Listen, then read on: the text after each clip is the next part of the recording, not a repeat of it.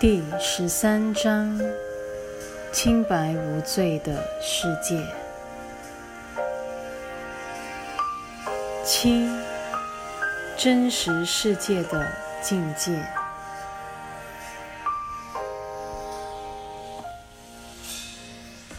一、静静的坐下来，端详一下眼前的世界，告诉自己。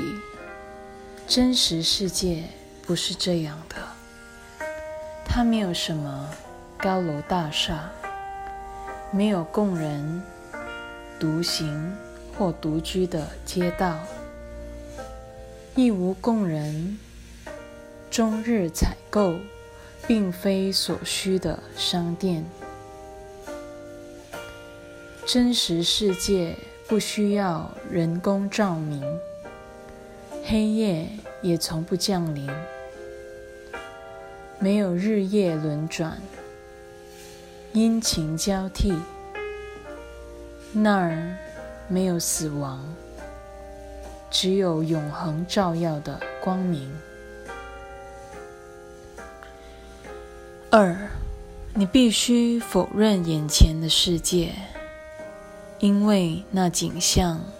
会使你失落另一种眼界。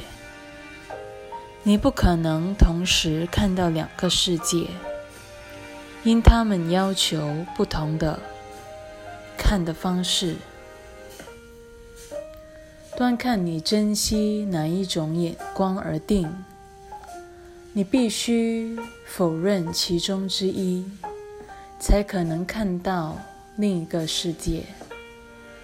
两者不可能同时真实，只有一个会因着你的爱惜而显得更加真实。然而，两者的力量有天壤之别，他们对你真正的吸引力也不可相提并论。三。你并非真正想要眼前的世界，因为无始以来，这个世界始终辜负了你的期待。你打造的家园也不足以庇荫你，你自己铺设的道路常让你不知何往，又不知所终。你营造的城市也没有一座经得起时间的摧残。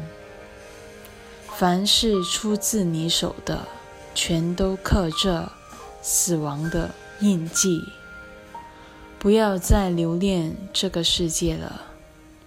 在你造出它的那一刻，它已陈旧不堪，气数将尽，转眼之间。便会烟消云散。这令人痛心的世界，根本影响不了那充满生命的世界。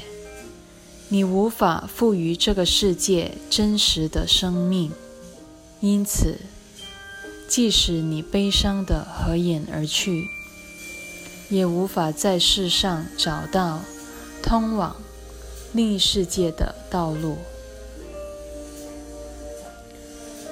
四，在世间，唯有你深爱的真实世界，才有影响你的能力。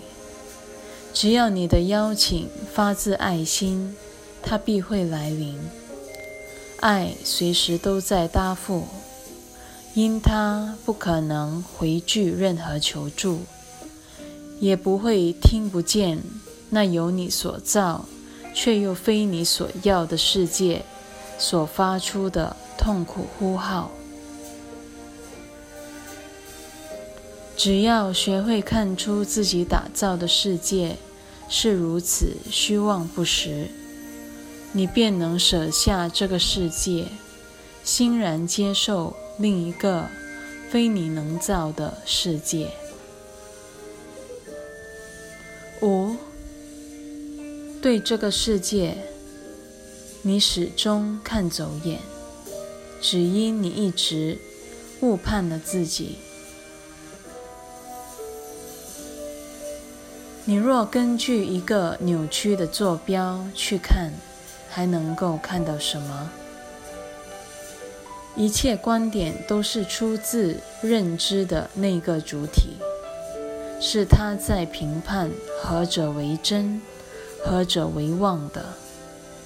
凡是被他判为虚妄之物，他就看不到了。你若凭自己来论断真相，是不可能看见他的。只因你一评判。真相便悄然溜走了。你想都想不到的事，自然看也看不到。遭你否定之物，即使相逢，也不会相识的。基督始终活在那儿，你只是一无所知而已。他的实存生命。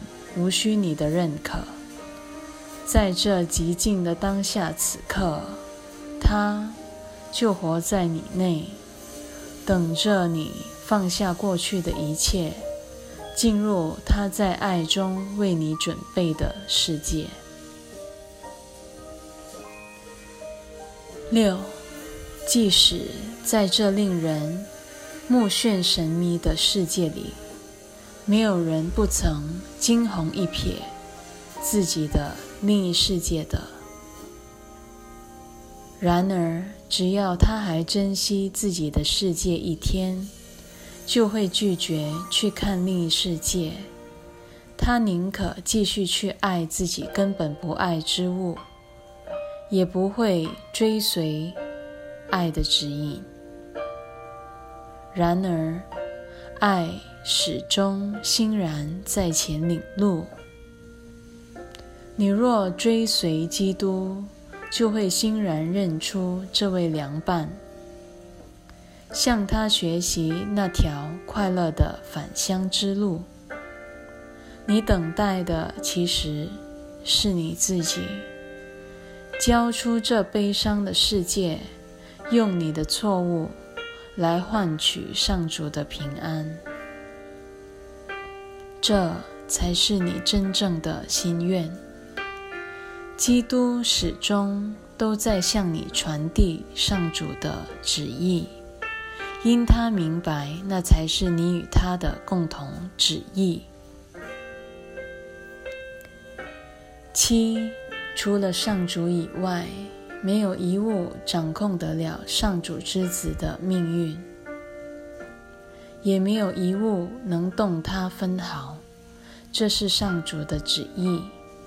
上主之子像上主一样，不可能受苦，因他无时无处不受到上主的眷顾。他周遭的世界始终散发着爱的光辉。因为上主已将他安置于自己的生命内，那儿没有痛苦，只有永无止境且完美无瑕的爱环绕着他。他的平安永不受侵扰。他神志清明地注视着爱，因那是他的真相，也是他的一切。只要他感受到环绕着他的爱，必会当下否认这个痛苦的世界。他由这一安全港静静地环顾四周，便不难认出世界与他是一体不分的。八，上主的平安超乎你的了解。那是过去的事了。如今，平安就在此地。此刻，你已经能够了解他了。上主永远爱着自己的圣子，圣子也永远以爱回报。真实世界，即是教你一起。那唯一彻底真实又非你莫属之物的途径。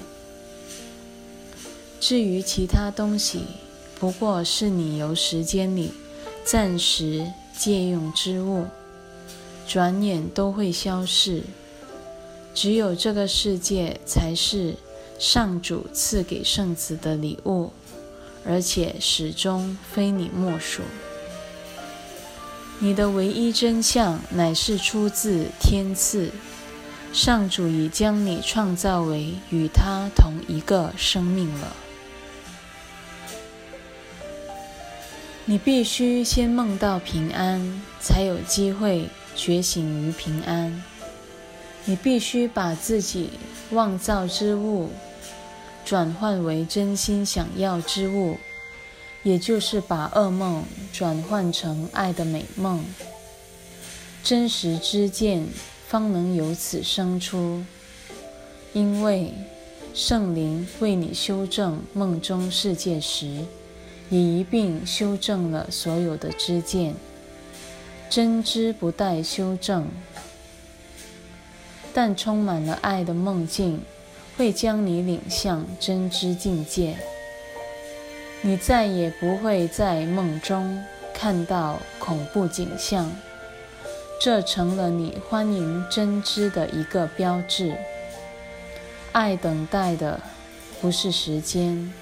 他在等着你的欢迎信号，而真实世界不过反映出你终于欢迎那个始终如是的境界。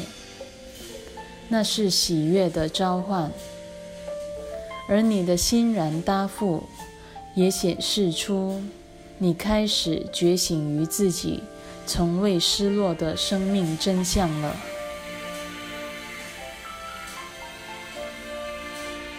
十，因此，为至圣圣子终于恢复了清明神智而赞美天父吧。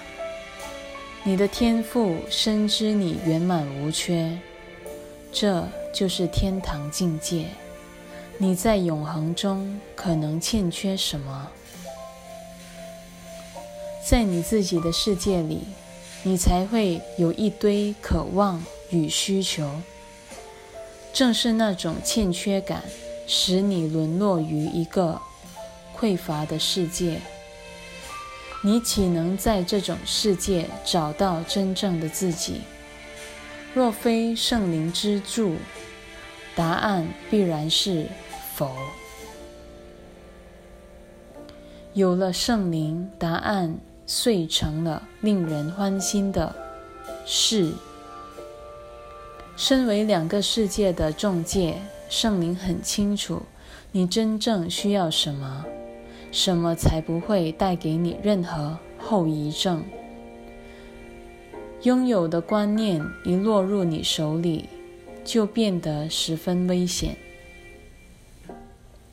小我总想在救恩中得到什么，因占有是他的游戏规则。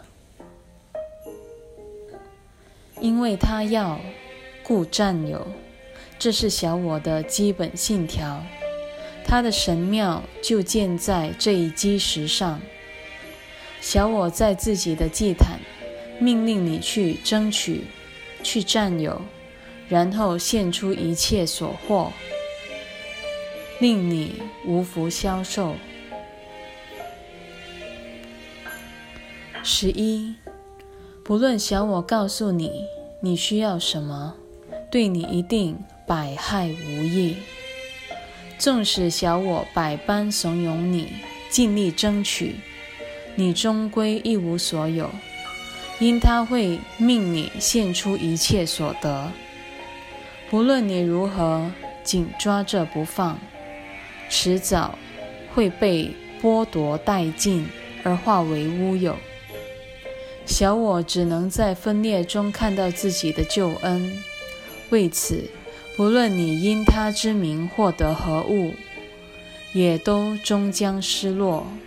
因此，不要问你自己你究竟需要什么，因为你不会知道的。你给自己的总是有害的建议，你心目中认定的需求。只会巩固你旧有的世界，抵制光明的到来，使你更不愿去质问这世界对你的真正价值。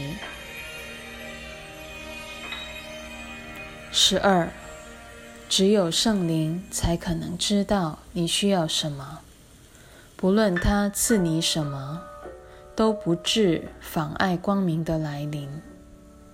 此外，你还需要什么？他会赐你在时空世界所需的一切，还会配合你的需要自动更新，只要他们对你还有用处。圣灵绝不会由你那儿夺走。然而，他知道那些需求只是暂时性的，不可能持久。终有一天，他会让你明白，一切的需求原来早已满全，你就由那些需求中解脱了。因此，连圣灵自己。都不重视他所给你的礼物，他只需确定这些东西不会害你，在娑婆世界流连忘返。因圣灵知道这儿不是你的家乡，他绝不乐见你耽误自己的返乡之日。十三，因此，把你的需要。交托给他吧，他会供应你所需的一切。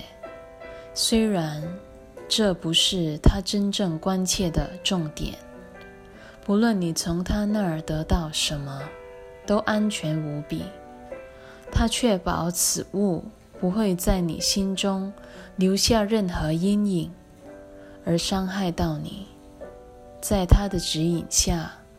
你可以卸下心头重担，轻装上路，因他的眼光须臾不离旅途的尽头，也就是他的目的地。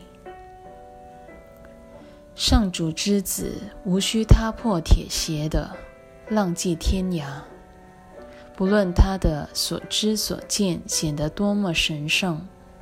他都不会从外在世界找到自己的天赋产业，他在自己内圆满自足，因为光明宝相一无所需，只是静静的散发光辉，无声无息的伸向永恒之地。十四，每当你忍不住。想浪迹天涯，远离自己内在光明时，不妨提醒一下自己：你究竟想要什么？并对自己说：“圣灵会将我领到基督内。除此之外，我还想去哪里？除了觉醒于他，我还需要什么？”